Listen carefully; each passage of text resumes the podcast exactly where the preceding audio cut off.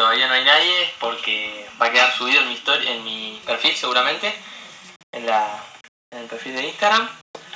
Ahora vamos a esperar que aparezca, que venga Joaquín, Joaquín Sanata, con quien vamos a estar eh, haciendo el vivo de todos los domingos. Vamos a invitarlo a participar.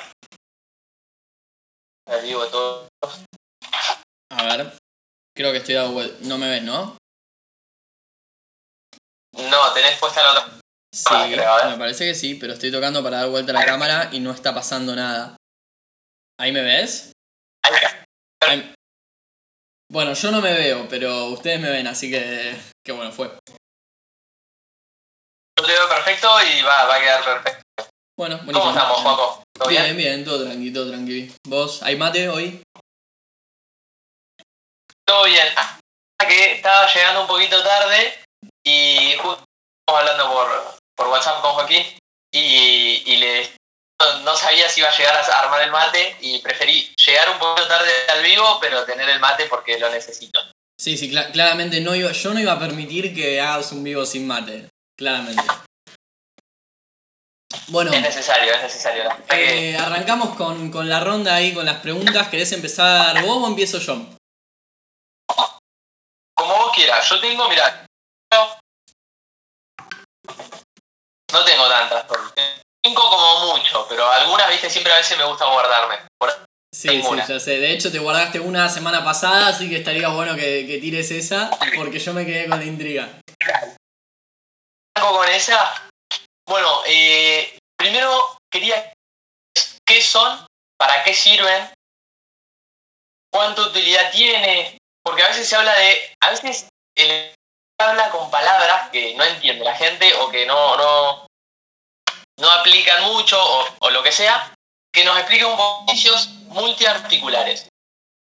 Uh, ok, ejercicios multiarticulares. Bien, vamos a entender primero qué es una articulación. Una articulación es eh, en donde se juntan dos o más huesos, resumidamente, ¿sí? En donde se juntan dos o más huesos. Hay articulaciones que no se mueven, que no tienen movilidad, y hay otras que sí. Las que no tienen movilidad o que tienen muy poca, no nos importan para esto. Solamente nos importan las que tienen mucha movilidad. ¿Cuál es un ejemplo? El codo, por ejemplo, la rodilla, la cadera, el hombro, tobillo, la muñeca. Todas esas son articulaciones que tienen mucha movilidad. Principalmente nos vamos a, fijar en eh, cadera, rodilla, codo y hombro, que son las que más nos interesan para multiarticulares. Entonces, una vez que, entendemos que esos son articulaciones y que esas son las articulaciones que vamos a estar pensando nosotros, lo que vamos a tener en cuenta es que para mover una articulación vamos a necesitar un músculo. Eh, o más, ¿no? Uno o más. Pero en principio un músculo lo que hace es mover una articulación. Por ejemplo, lo que hace el bíceps, que es un músculo que está en el brazo, es mover la articulación del codo. Cuando el bíceps hace fuerza, el codo se mueve. Y cuando el tríceps hace fuerza, el codo se mueve en forma opuesta. Entonces, una vez que entendemos esto, los ejercicios multiarticulares son los que implican muchas articulaciones. Y como implican muchas articulaciones, también implican muchos músculos. Y en general implican, no siempre, pero por lo general, mayor estabilidad y por ende muchos músculos más que trabajan manteniendo el cuerpo estable. Entonces son ejercicios que van a trabajar un montón de músculos, que van a, ser, van a tener mayor transferencia porque va a haber músculos que van a estar manteniendo el cuerpo estable y eso va a hacer que sean más útiles para otros momentos. Entonces, por eso es que eh, decimos tanto de los multiarticulares, porque son justamente los más útiles por lo general. Justamente por, por eso, por la cantidad de músculos que, que nos implican. Perfecto, Bien, clarísimo. Yo tengo una para vos. eh, pregunta bastante para debatir, bastante interesante también. Y quiero que me cuentes lo siguiente. Contar, contar macronutrientes y calorías. Eh, ¿Hasta qué punto sí, hasta qué punto no? ¿Cuándo puede ser útil, cuándo no? Eh, ¿Cuándo conviene contar y cuándo no conviene contar? Eh, a ver, si vamos a hablar de una persona normal, y normal me refiero a realidad, dentro del común de la gente, la mayoría de la gente, gente que tiene un trabajo que no depende, le gusta hacer deporte porque por algo está en esta página y vivo, eh, realiza deporte regularmente, pero no es absolutamente todos los días, ni siquiera con tanta carga, yo diría que no cuente. No tiene sentido. Incluso si cuenta, eh, te diría que comiendo peor que si las contara. Eh, porque cuando vos no contás las cosas, te podés entrar en otro montón de cosas mucho más importantes. Por ejemplo, comer variado, comer más sano, comer alimentos más naturales. Eh, dejémosle ese trabajo a un profesional que se dedica a eso y que te enseña a comer de la mejor forma a través de otros métodos. Eh, por ejemplo, yo lo que puedo hacer es yo hacer cuentas, si querés, para saber más o menos cuánto sería el, óptimo de una persona y después enseñarle a esa persona a comer de otra forma. Eh, si vos te das cuenta, en, sacando cuentas, por decirlo, que una persona está comiendo demasiada carne, no decirle, según la cantidad de calorías dieta, vos estás comiendo mucha carne y demasiada grasa. No, o sea, sería mejor la cantidad de carne que estamos comiendo y comer un poquito más de, verdura, un poquito de fruto, un poquito más de lo que haga falta. Entonces, verlo más real, la, dieta, la alimentación tiene que ser algo real, es algo de todos los días, todos los días comemos. Entonces, tratar de que de, de todo lo más sano y lo más natural y también las cosas que nos gustan eh, y no irnos a un número, porque si la, alimentación tiene que ser un número, la alimentación es algo social, es algo cultural, tenemos que darnos gustos, entonces volvernos, eh, obsesionarnos por un número, yo no le encuentro ningún sentido.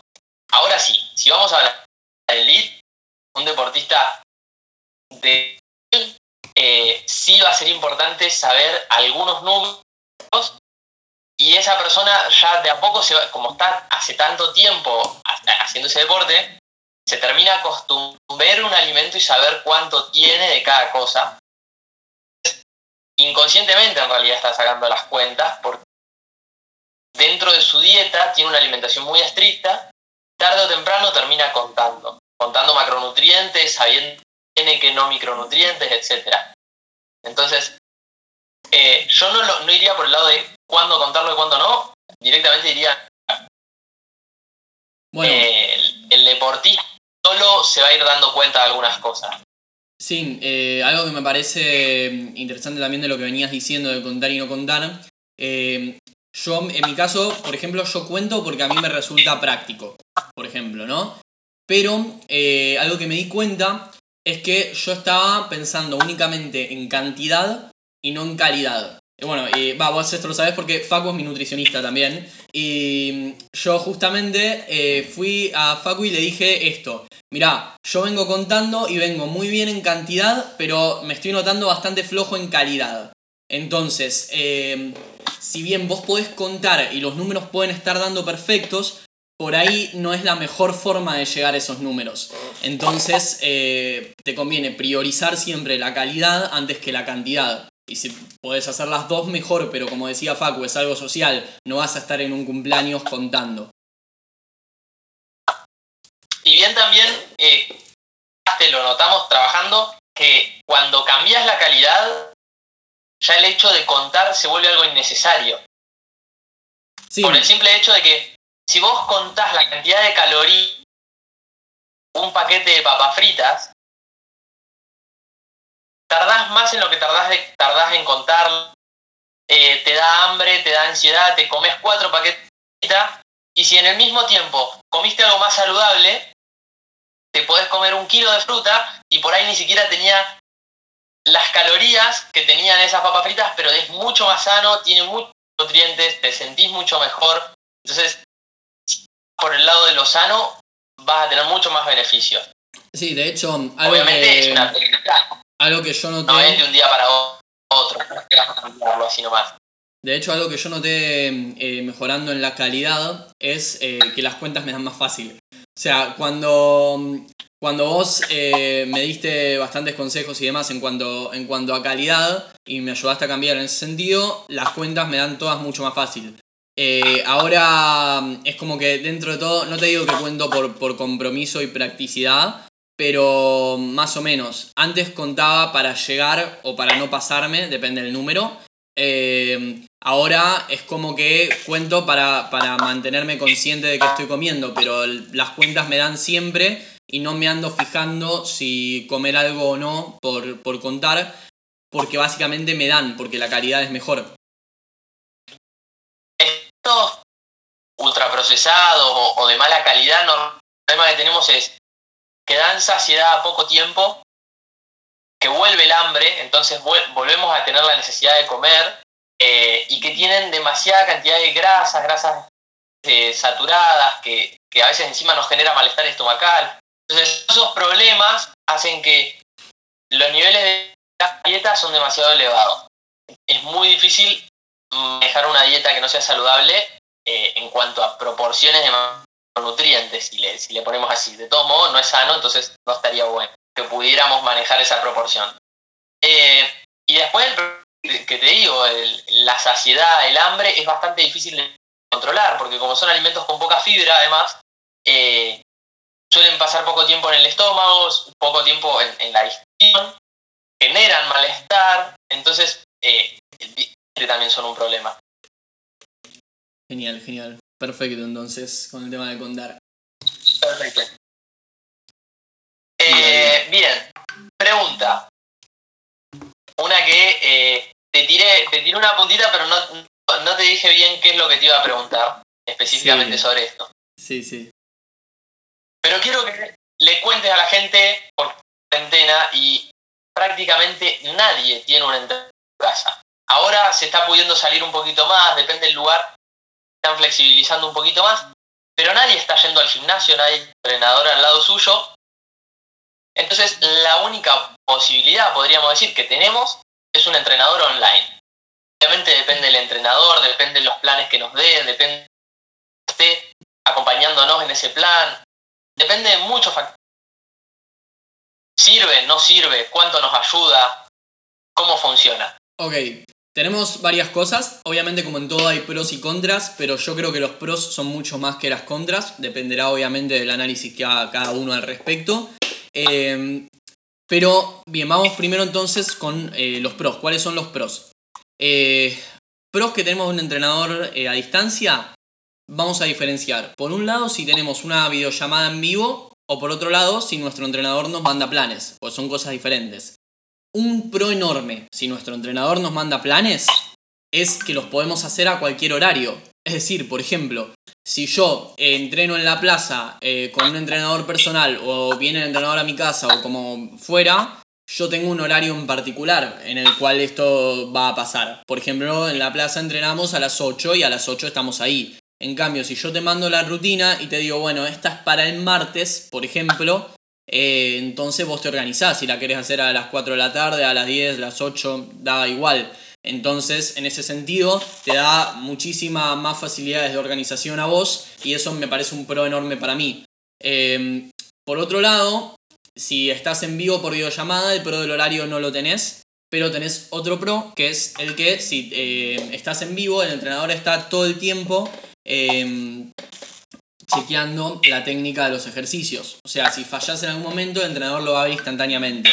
En cambio, si vos estás mandando planes, yo sí lo que hago, que me parece que es algo que todos los entrenadores deberíamos hacer, es si hay un ejercicio con técnica muy compleja, hacer una videollamada y decir, bien, eh, vamos a hacer 20 minutos de videollamada analizando la técnica de este ejercicio, vamos a ver que salga bien y hacer eso con cada ejercicio que sea complejo. Quizás para un curl de bíceps, con que se lo explique ya alcanza, pero por ahí para un clean and press eh, o no sé, o una, plancha compleja o algo así, necesitas eh, la videollamada en ese momento.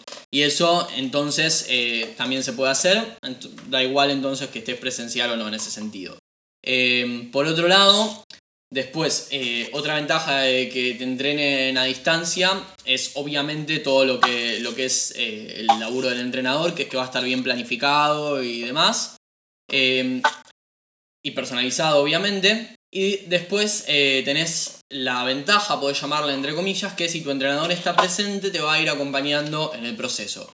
Es decir, no sirve de nada que te den el plan si eh, vos después no le podés contar cómo te fue o no te va, no te va escuchando en lo que vos le haces notar, le, haces notar o le decís y demás.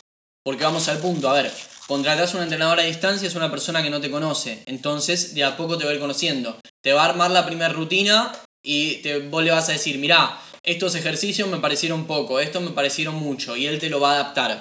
Y después en cada semana eh, va, va, a ir pasando eso y bueno, cada vez eh, tu entrenador también te va a conocer un poquito más y va a ir viendo qué cosas te gustan más y qué cosas te gustan menos. Si, por ejemplo, una semana yo te di muchos circuitos y vos los hiciste y los completaste todos y hasta agregaste vueltas, ponele. En cambio, la otra semana yo te di más de series y repeticiones y vos no lo hiciste o faltaste un par de días, yo puedo decir, che, si te gustan más los circuitos, nos podemos organizar más con circuitos que, que con repes y series. Siempre y cuando obviamente se adapte al objetivo y demás, ¿no? Pero en principio en general sí. Y entonces en ese sentido tu entrenador eh, tiene la, posibilidad de, eh, como te va conociendo, adaptar el entrenamiento a algo no solamente que te sirva, sino también que te guste. Así que eso la verdad es una gran ventaja. Y por otro lado también está el factor motivacional. Si vos entrenás solo o sola, es distinto de que entrenes con un profesional, porque el profesional también motiva. Yo te puedo ir poniendo objetivos por semana. Por ejemplo, esta semana tenés estas rutinas y tenés tal objetivo, por ejemplo. Y vos después me contás si lo cumpliste o no. Si no lo cumpliste, vemos si lo podemos cumplir para otra semana. Y, vamos eh, trabajando en lo que es la motivación que es algo que, si no entrenas con nadie a veces es un poquito más difícil de mantener. Lo mismo en la variedad, si tu entrenador cada un par de semanas cambia los ejercicios o cambia el orden o cambia el sistema o lo que fuera, hay más variedad y por ende te llama más la atención. Vos eh, capaz que no tenés las herramientas para, hacer esos cambios y no lográs eh, variar o, motivarte en ese sentido. Y en cuanto a contras, eh, la única. En cuanto a contras, la única, única que le encuentro es eh, capaz que el tema de la videollamada a veces es un poco menos práctico que estar presencialmente viendo la técnica y explicando. Y que eh, materiales capaz que en tu casa tenés menos. Pero la verdad que son muy pocas contras comparado a todo lo que acabamos de decir antes. O sea, yo creo que, a ver, sin materiales puedes entrenar y una escalerita de coordinación o una banda elástica sale dos mangos y te la puedes comprar y decirle a tu entrenador, che, tengo esto y, usarlo. La verdad que se re puede. Eh, y bueno, y por videollamada, por más que sea un poquito menos práctico, ver la técnica también. Así que eso sería en resumen. Perfecto. Perfecto. Creo que está bueno también esto que eh, remarcás del tema de la de, las ganas, del entusiasmo que le ponga uno. Porque puede ser que el entrenador te ayude a que te motive mucho más. Realmente estás motivado y tenés ganas de entrenar. Te falta más que una planificación de tu entrenamiento a tus condiciones. Y saber hacerlo. Pero si vos realmente llevas regularmente un entrenamiento y vos estás motivado, entonces también es importante trabajar esa motivación con con el entrenador para que buscar por qué lado está esa y tratar de activarla. Tal cual. Pero buenísimo. Tal cual, tal cual. Yo tengo, tengo otra pregunta de la que adelantaste un poco en la anterior, em, que es cómo se relaciona nuestra alimentación con la sensación de saciedad o con el hambre. Em, digamos, bueno, eh, cómo, cómo, hacer para comer eh, lo, lo, necesario o en déficit calórico y no pasar hambre, por ejemplo. Em, y bueno, cómo, cómo se relaciona más que nada en ese sentido. Tenemos ahí, yo diría tres cosas de las que podemos hablar. Una es eh, la cantidad de fibra que tiene nuestra alimentación. Lo que la mayoría de, los alimentos tienen fibra, este, en realidad los, provenientes de, vegetales. La fibra lo que hace es ayuda a la flora intestinal, hace que, que en realidad puede a veces ralentizar o acelerar el, el drenaje y lo acomoda, digámosle. ¿sí? Entonces es importante que tenga fibra. Si nosotros no tenemos fibra, lo que nos va a pasar es, seguramente vamos a estar constipados, la absorción de los nutrientes es menor y va a haber un problema, o sea, no vamos, no vamos a sentir pesados, no va a haber buena digestión. La digestión puede hacer que o no nos den ganas de comer o que nos den ansiedad, porque nos da más hambre, porque se, se, se drene mucho más rápido la alimentación. Entonces, siempre es importante de fibra en la que comemos. Por otro lado, el tema del estómago es el que se va a encargar de enviar señal de hambre a la cabeza. ¿Sí? De unos mecanismos de hormonas, la gastrina y demás, hormonas que hacen que se segregue, eh, eh, envía hormonas que hacen que se segregue otra hormona que nos da la saciedad. ¿sí? Eh, esto se da en el en el estómago la mayor de proteínas. Cuando nosotros comemos alimentos ricos en proteínas, va a haber bastante contenido en la paz, jugo gástrico, y nos va a dar mucha saciedad. Entonces, para tener más saciedad es importante el, nivel de proteínas que estamos consumiendo. Si nosotros consumimos pocas proteínas y nos va solo en hidratos de carbono, nos debe haber pasado alguna vez que comemos, por ejemplo, fideos. Los fideos muchas veces nos llenan mucho, pero nos llenan mucho podríamos estar comiendo tranquilamente de nuevo. Eso se libera muy rápido el estómago. Lo, mismo hacen deportistas antes de una competencia. Comes, trata de comer fideos o arroz, que por más que en el momento te llena bastante, a la media hora, 40 minutos ya te sentís bien. Después de una hora de comerte nadie puede salir a correr. No hay forma. Eso por tener muchas más proteínas y mucha más grasa. Y después por otro lado, comer varias veces en el día, la cantidad de comidas durante el día. Si comemos una vez sola en el día, vamos a tener mucho hambre, entonces cuando volvamos a comer, a veces nos va a decir, guardemos energía para todo el día, porque no sabe si en el día que viene vamos a tener hambre, sabe que en el hambre, no sabe lo que va a pasar en el futuro. Entonces, siempre pasamos periodos de hambre, nuestra cabeza nos prepara alimentarnos más y al mismo tiempo activa el dado, digámosle, de eh, energía. Entonces, rellenamos los niveles de glucógeno, pero también acumulamos grasa. Entonces es importante que haya mucho durante el día. Respetar mínimo las cuatro comidas. Si se pueden seis, mejor. Para evitar los periodos sobre todo. Genial, perfecto, clarísimo. Así que con eso. Eh, tema de frecuencia. ¿Cuántas veces a la semana entreno cada muscular? ¿Puedo entrenar todos los días el mismo grupo muscular? ¿Hay grupos musculares que no los tengo que entrenar más de una vez al día? ¿Hay una regla? ¿Cómo funciona No hay una regla, hay muchas. Es decir, eh, vos cuando pensás eh, una semana de entrenamiento tenés que tener en cuenta muchas cosas. Siempre que hayas tenido en cuenta todas las variables que vamos a hablar ahora, podés hacer la organización que se te cante y entrenar eh, cada grupo muscular cuanto se te cante. Ahora, obviamente, como dije, hay muchas reglas y no es que podés hacer cualquier cosa, porque si haces cualquier cosa, algo se te va a salir de, esta, de, este, de estos márgenes. Pero mientras esté todo adentro, hay miles de combinaciones posibles. Arranquemos por ahí. Por otro lado, frecuencia de entrenamiento de grupos musculares, 2 a 3, a veces a cuatro, no, cuatro no, pero puede, depende del grupo, puede ir, puede ir. O sea, es como que están al límite cuatro veces por semana. Pero en principio, eh, dos o tres. Algunos grupos musculares, cuatro y hasta cinco si estamos hablando del core. Pero ya más de eso no. Ahora, eh, dos a tres es lo ideal, siempre. Y en el caso del core puede ser incluso bastante más, depende de cuánta sea la carga de entrenamiento. ¿Por qué se da esta situación?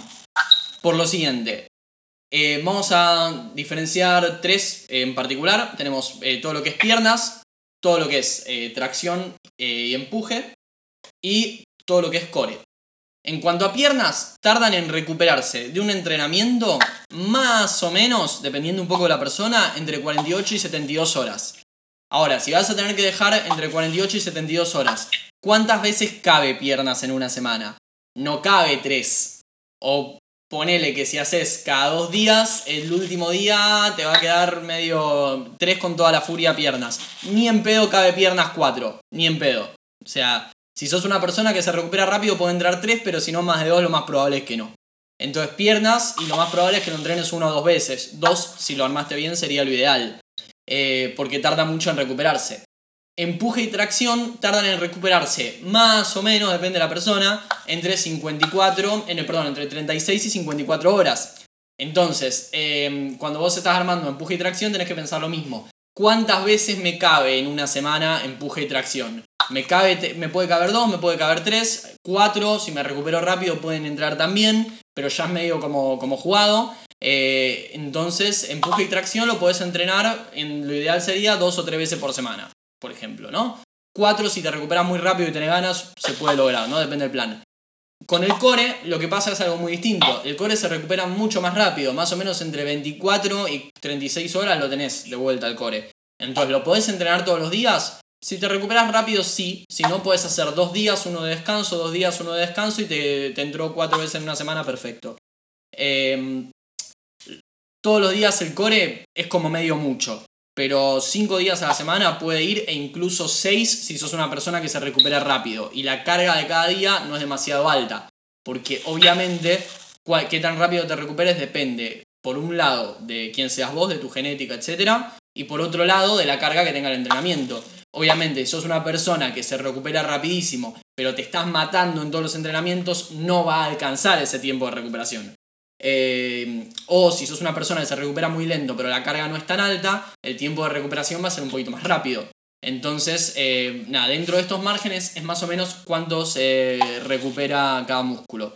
Después tenés que tener, bueno, pará, eh, agregamos, sistema aeróbico. Sistema aeróbico, por lo general, es lo que más rápido se recupera. Se puede, dependiendo muchísimo de la carga de la persona, hasta entrenar dos veces en un día, pero por lo general es lo que más rápido se recupera. Eh, entonces, sistema aeróbico, dependiendo de la persona y demás cosas, lo podés llegar a meter hasta todos los días de la semana. Yo diría que 5 como máximo, por igual que core. Pero bueno, si querés meterle mucha carga, 7 días a la semana está bien. Eh, depende, obviamente, cuánta carga le pongas cada día. Y eh, podés hacer días más fuertes, días más suaves, etc. Por aeróbico se recupera bastante rápido. Ahora, tema de cómo hacer una división semanal. Bueno, teniendo en cuenta todo esto, entonces podemos hacer muchísimas combinaciones posibles. Pero, por ejemplo, si vamos a entrenar todos los días, ¿vamos a entrenar todo el cuerpo todos los días? Y no, porque no nos dan los tiempos de recuperación. Si vamos a entrenar todos los días, una división posible podría ser, por ejemplo, eh, piernas, tren superior, abdomen, piernas, tren superior, abdomen, aeróbico. Por ejemplo, hay 7 días de la semana. Tenés todo en frecuencia 2, aeróbico en frecuencia 1 eh, y te, entró todo perfecto. Entra dentro de, las reglas que dijimos antes. No interfiere. Porque todo tiene su respectivo tiempo de descanso y tienen a veces incluso más. Ahora, ¿podría haber sido otra división? Sí, obvio. O por ejemplo, si yo voy a entrenar tres veces por semana, ¿puedo hacer tres veces full body? Sí, podés hacer lunes, eh, miércoles y sábado, por poner, o lunes, miércoles y viernes, podés hacer todo el cuerpo. Ahora, ¿qué es lo que vas a tener en cuenta? De el lunes al miércoles y del miércoles al viernes, la recuperación es menor que del viernes al lunes. Entonces, piernas, que es el grupo muscular que más tarda en recuperarse. ¿Qué día le vas a poner más carga? Y el viernes, porque tiene más tiempo. ¿Los otros días significa que no la vas a entrenar? No, pero la carga va a ser menor, porque tiene menos tiempo para recuperarse. Entonces, tres días a la semana, puedes entrenar todo el cuerpo los tres días perfectamente, es válido. Siempre y cuando tomes en cuenta esto, Ahora, ¿qué pasa si los tres días son lunes, martes y viernes? Ponele. Y lunes y martes vas a tener que hacer dos cosas distintas, porque te toca dos días seguidos, obvio. Eh, y bueno, nada, básicamente con frecuencia de entrenamiento lo que vamos a tener en cuenta son estas reglas. Dentro de estas reglas, vos podés entrenar cuantos días a la semana quieras. Yo te diría que uno es medio poquito, así que dos por lo menos. Pero podés entrenar cuantos días quieras. Eh, podés hacer incluso dobles turnos, que es lo que hago yo siempre y cuando la forma de armarlo respete todo lo que dijimos antes. No es que puedes entrenar todos los días o hacer doble turno haciendo cualquier cosa. No, tiene que estar súper bien organizado. Perfecto, clarísimo. Bien, eh, última cosa para, agregar con esto y te digo la, otra pregunta que tengo para vos. Justamente ese es el laburo nuestro de los entrenadores en gran parte. O sea, una de las cosas que más trabajamos es saber cuántos días querés entrenar y en base a eso pensar con estas reglas a ver cómo te hacemos la, semana. O sea, a ver, obviamente el laburo del entrenador implica muchísimas cosas, pero este es un punto muy importante, Porque por ahí vos pensás, bueno, pero yo quiero entrenar y sé cómo hacer los ejercicios con técnica correcta eh, y sé qué ejercicios me convienen. Está bien, pero también tenés que saber meterlo dentro de una semana. Y cuantos más días quieras entrenar, más difícil es. Eh, ahora, una vez que, ya dijimos esto, eh, pregunta para vos. ¿Cómo se relaciona nuestra alimentación con el sueño? Es decir, con las horas de sueño, con la calidad de sueño. Eh, ¿cómo, ¿Qué relación tiene, por ejemplo? ¿Y qué recomendaciones darías? Perfecto. Es más, empezar contestando al revés. Voy a empezar a contestar cómo se relaciona nuestro sueño con nuestra forma de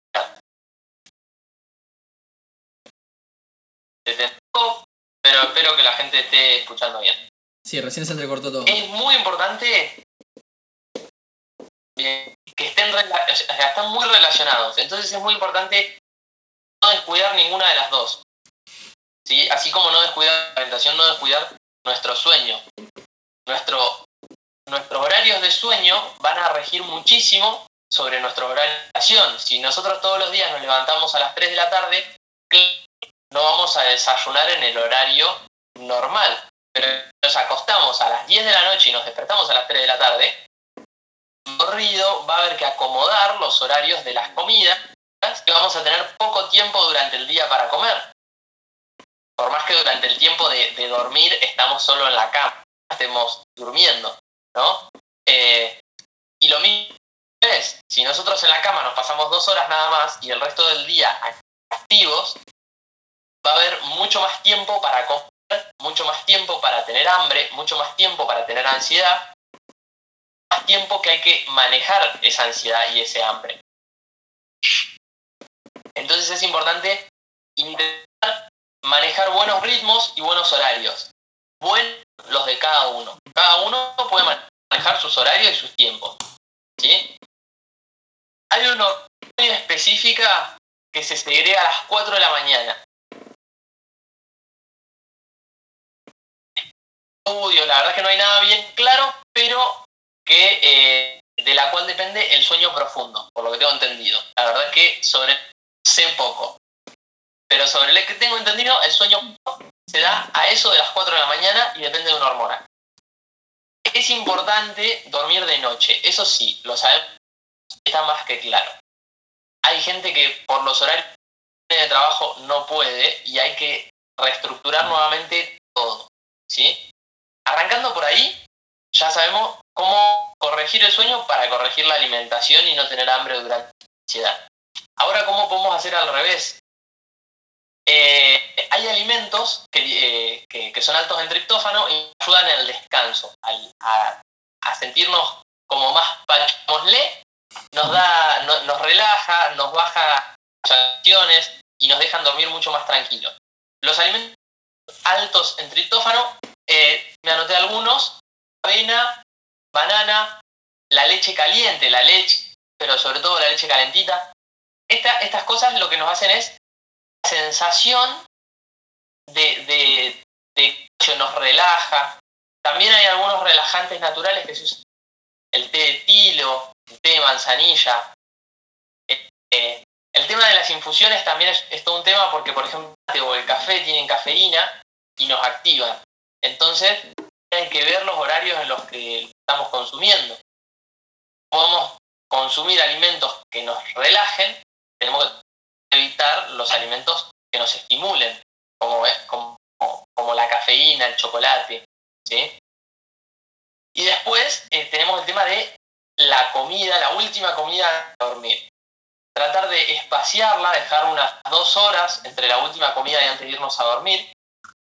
Muchas personas cenan y se van a dormir en el momento que terminan de cenar, habiéndose comido un asado con postre y entonces la panza durante cuatro horas dan vueltas para todos lados porque justamente la digestión necesita un tiempo y nosotros no se lo estamos dando. Así que es la última, la última comida del día, la cena, primero que no sea muy pesada y segundo tratar de espaciar con, la, con el sueño. Perfecto, perfecto. Eh, una duda antes eh, con el- la hormona esta que, que decías de las 4 de la mañana. Eh, ¿Es por un tema horario de, de que es de noche y algo relacionado con eso? ¿O es por un tema de que ya llevan transcurrida cierta cantidad de, de horas de sueño? Tengo entendido que... Pero la verdad, no soy sabiondo del sueño. Ok, ok, listo, listo. Eh, lo poco que estudié del sueño, no haber leído sobre eso. Eh, Perfecto. es lo que tengo entendido. Mm, lo puedo investigar. Perfecto, Si querés perfecto. para la semana que viene, Dale, para la semana que viene lo y lo hablamos de vuelta. Pero tengo entendido que alrededor de las 4 de la mañana crea el, el movimiento muscular rápido, o algo así se llama, Mm, que es cuando se da el sueño profundo. sí, el, el Rapid Eye Movement. Sí, sí, sí, sí, sí. Sí, sé de lo que hablas. Eh, pero no recuerdo muy bien. Ok. Última pregunta. Dime, dale, Por dale, dale. Eh, la diferencia, o si es lo mismo, el desgaste muscular o cansancio muscular con el dolor. ¿Con él? Y, y cómo puedo darme cuenta la diferencia entre uno ¿Con el que se cortó? desgaste o cansancio muscular con el dolor muscular. Ok, eh, bien. No, obviamente no es lo mismo. Se siente diferente. ¿Y cómo podés darte cuenta la diferencia?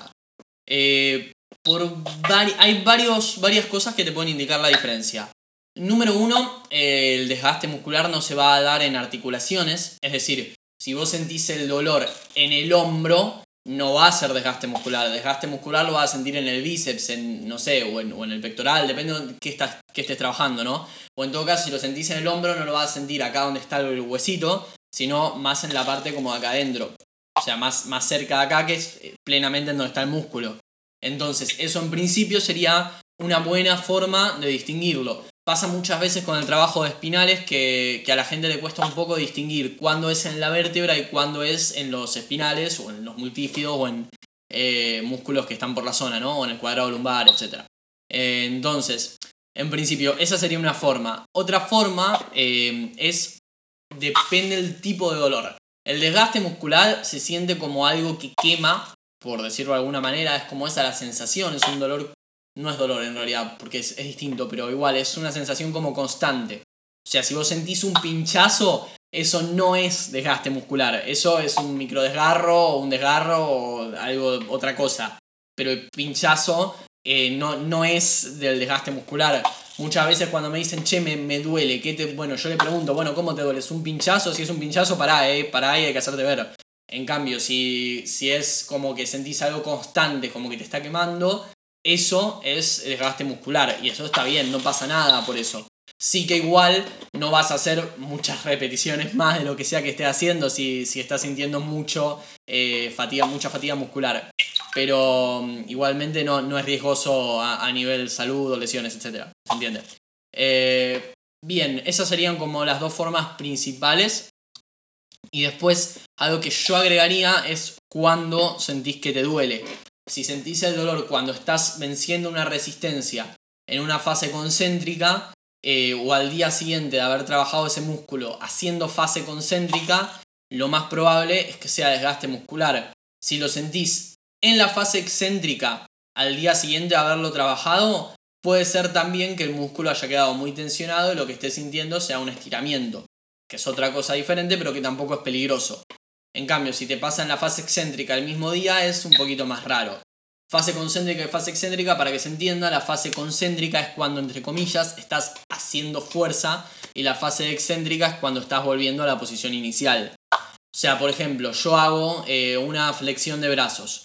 ¿Cuándo debería sentir la fatiga muscular? Y más probablemente cuando subo que cuando bajo.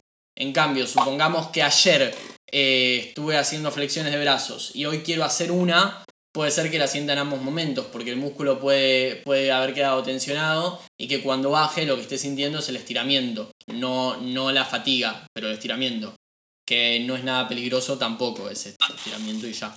Así que yo creo que para poder distinguirlos, la clave sería esa, y por qué es importante distinguirlos es por esto también.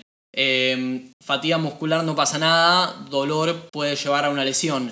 Y es muy importante que prestes atención a esto y que tu entrenador también te pregunte, bueno, ¿te duele? ¿Cómo te duele? O sea, ¿qué es lo que sentís? Y en base a eso que haga o no modificaciones. Perfecto. ¿Querés una más o vamos cortando? Una cosita, Dime, sí. una cosita, una cosita y me tirás la última. Dale. Dale, dale. Melatonina se segrega de noche y nos ayuda a dormir. Fantástico. Bien.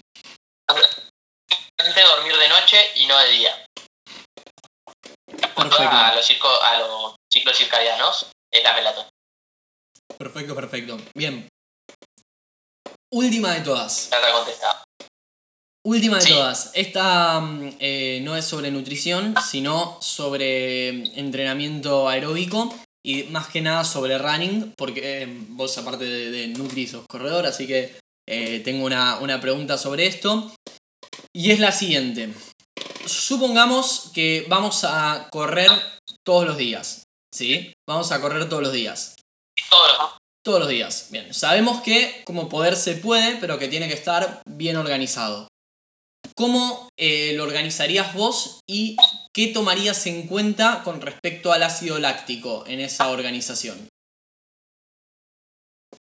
Bien. Estamos... Muy buena y es- perdón, eh, antes, de que sigas. eh, vale también por ahí para bicicleta. eh, no, eso me vas a decir vos si vale igual o no. Pero yo estoy hablando del ICE. eh, Estoy hablando de, de correr sostenido y derecho. distinta cantidad de tiempo, velocidad o kilómetros. Pero correr sostenido y derecho. No, no estoy hablando de, de HIIT ni, ni, ni otro tipo de aeróbico que sea combinado. Tampoco triatlón. Ni, ¿Sí? Prosiga. Correr. Prosiga, sí. Vale. Eh, es importante, clave, dos cosas en un corredor.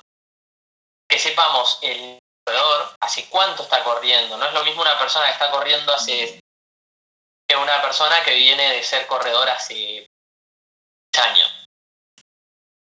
Es totalmente otra cosa. Una persona que corre hace 6 años está acostumbrado a que lo castiguen todos los días corriendo. Aunque venga hace descansando los domingos, aunque venga hace 6 años de domingo. Lo podés subir a, a entrenar y a incluso hacer doble turno tranquilo, midiendo su nivel. A una persona que viene corriendo hace 6 meses, yo no le daría doble turno nunca. Eh, incluso darle todos los días, yo le diría los domingos salir, ¿viste? Es como relativo. Eh, y por otro lado, ¿qué distancia corre? ¿Te gusta correr? Si todos los días te gusta salir a correr 10 kilómetros suavecito, es una cosa. Pero si vos querés ser corredor de pista, vos querés ser corredor de 10K, querés ser corredor de eh, es otra cosa. Es apunto a una distancia. En base a eso es la planificación. Porque si vos sos corredor de pista, es muy raro, pero muy raro, que salgas a correr 10 así como normal, sal kilómetros. Incluso hasta te diría, ese podría ser el día de descanso. de. Un corredor de maratón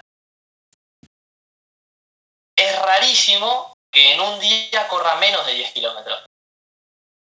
Entonces, hay extremos que un corredor con el otro no tienen nada que ver con el otro dentro de todo ese margen que tenemos, yo eh, los entrenamientos que me gustaría estar son por lo menos uno a dos días de fondo, dependiendo cuál es la distancia que corra. Estamos hablando de corredores de kilómetros, van a tener por lo menos un día de fondo.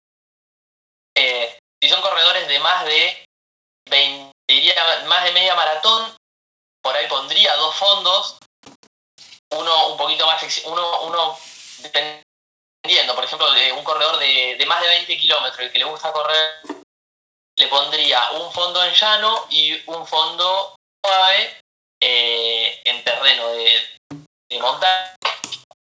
Eh, después me parece que eh, sí o sí tiene que tener Perdón, un fondo en terreno de montaña dijiste, Facu. ¿Por qué? Porque ustedes tienen montañas, acá, acá está un poco más difícil. ya lo sé, pero cada corredor. Agarrás O sea, una calle subida, boludo, no sé. Un poco más chico acá. Vos salís, por ejemplo, yo acá tengo a, no sé, a 20 minutos, tengo que son como montañas de 100 metros de altura, ponele. Sí. Porque tiene mucha subida y mucha bajada todo el tiempo. Yo sé que allá es imposible. Y un poco. Igual, sería muy raro, raro, pero, o sea, es muy difícil para una persona que vive en Capital Federal ponerlo a, a ultramaratón de montaña. O sea, Sí, obvio. voy a subir escalera todos los días, porque es muy difícil entrenar ese desnivel con el que se va a enfrentar en la carrera. Pero bueno, eh, después pueden ser dos días de pasadas, por ejemplo, más cortas, otro con pasadas más largas. Eh, siempre me gustaría, digo me gustaría porque no, no siempre se puede, pero está bueno agregar día de un fondo, o, o por lo menos cambiar algún fondo cada tanto por un fondo libre, una distancia, la velocidad que querés, que podés ir parando, podés ir más rápido. Siempre jugar con esas cosas. El farlek me parece muy divertido. Tenés velocidad y alternado con, con. Eh, ir probando diferentes cosas. O sea, no siempre sobrecargar con lo mismo. Hay muchos, conozco muchos corredores que salen y corren todos los días 10 kilómetros. Dentro de un mes corren todos los días 2. Dentro de ese corredor se achancha. Se achancha quiere decir que, que le cuesta mucho incrementar su velocidad. Si no hace farlex, si no hace potencia, si no hace trabajo es muy difícil incrementar la velocidad. Pero depende mucho, depende mucho. Este, y también podés jugar mucho. Como vos decías, eh, eh, hay algunas cosas que se recuperan mucho más rápido y otras que se recuperan más lento. Vos fondo un sábado y un fondo un domingo tranquilamente, dependiendo del fondo. Pero no podés meter en un doble turno de pasadas, por ejemplo. El nivel de ácido láctico que va a tener el cuerpo, vas a ver que en las pasadas de la tarde no hace dos pasadas y te dan ganas de vomitar, te sentís muy mal, te tira para abajo, no servís.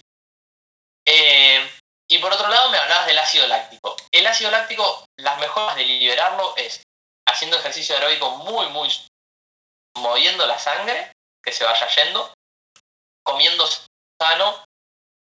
Y la recuperación, a mí me gusta hacer eh, intercalar frío-calor, eh, ¿cómo se llama? Hombre, eh, contrastes. Mucha gente lo hace con, como piletas de hielo. Yo normalmente lo hago es la ducha bien fría y la ducha bien caliente. En las piernas, que pegue derecho, 20 minutos, frío caliente, frío caliente, siempre terminar en que las arterias estén eh, bien y haya buena circulación. Yo con eso estoy bárbaro. También depende de cada uno, de lo que le gusta a cada uno. Exacto. Eh, la ducha antes de acostarse es clave, la ducha de ejercicio es clave. Si vos terminás, por más que longues y no te duchás en ese momento, es muy probable que relajes del todo y los músculos quedan tensos, acumula un poco más de ácido láctico, le cuesta más a la circulación. Si vos en ese momento te haces un contraste, vas a estar mucho más tranquilo. Si te duchas, te haces un contraste y encima te vas a dormir, al otro día No, estás está para de vuelta, Sí, sí. estás espectacular. Bueno, algo que Y quería muy resaltar. importante también Dime, dime. Decime, sí, decime, decime. Ahora. Perdón, la, la, la alimentación después del entrenamiento es clave para recuperar. Obviamente hay entrenamiento y entrenamiento, pero después de cada buena hidratación. En el entrenamiento, buena hidratación y alimentación. Entrenamiento, buena alimentación y hidratación. Genial. Lo que quería, lo que quería agregar, eh, en realidad profundizarlo un poquito más, es que vos hablaste del ácido láctico y del tema de eh, entrenar aeróbico suave para eh, eliminarlo. En realidad, claro, lo que, lo que pasa con el ácido láctico es que es una sustancia que nos genera fatiga eh, y que se acumula cuando el músculo no puede reutilizarla más. Es decir, vos eh, fabricás ácido láctico y lo reutilizás. Cuando fabricás más del que podés reutilizar, es cuando ese ácido láctico se empieza a acumular y vos empezás a sentir esa fatiga. Entonces, ¿qué es lo que deberías hacer cuando tenés mucho ácido, eh, ácido láctico acumulado, justamente irte a dormir y quedarte acostado, no, lo contrario, lo que deberías hacer es actividad muy ligera porque ahí lo estás reutilizando sin acumular más del que podés reutilizar. Y ese es el motivo por lo que Facu decía eh, del aeróbico muy suave. Justamente por eso. Esto es así. El músculo usa glucosa para moverse. Cuando nosotros tenemos Nos mandamos un ciclo de Krebs, Facu. Nos mandamos una explicación de ciclo de Krebs. Te lo hago, te lo hago bien simple. ¿Ah, sí? Sí, ciclo, de, ciclo de Krebs Uno, en, en dos primero, Ciclo de Krebs, te hago descarbonativa del piruvato, todas, ¿eh? Uh, muy fuerte. Pero la glucosa se utiliza en el, en el músculo.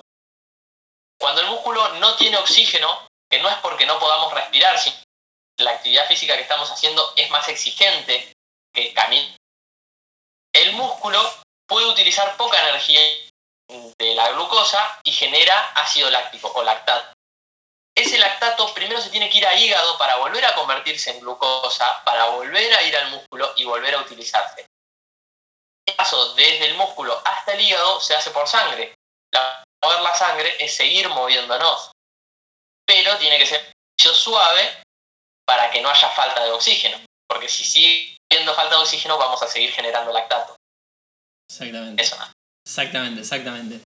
Eh, bueno, creo que esto ya sería, ya sería todo por hoy. Eh, acuérdense que este vivo va a quedar en el Instagram de Facu, en arroba entrenar alto valle, y que también lo van a poder escuchar en Spotify Podcast o en Anchor mañana o hoy cuando yo lo suba y ellos lo suban lo que yo les mandé. Así que, eh, bueno, eso sería todo. Nos vemos Facu el próximo domingo. Nos vemos el próximo domingo. Muchas gracias, Juanco. Nos vemos.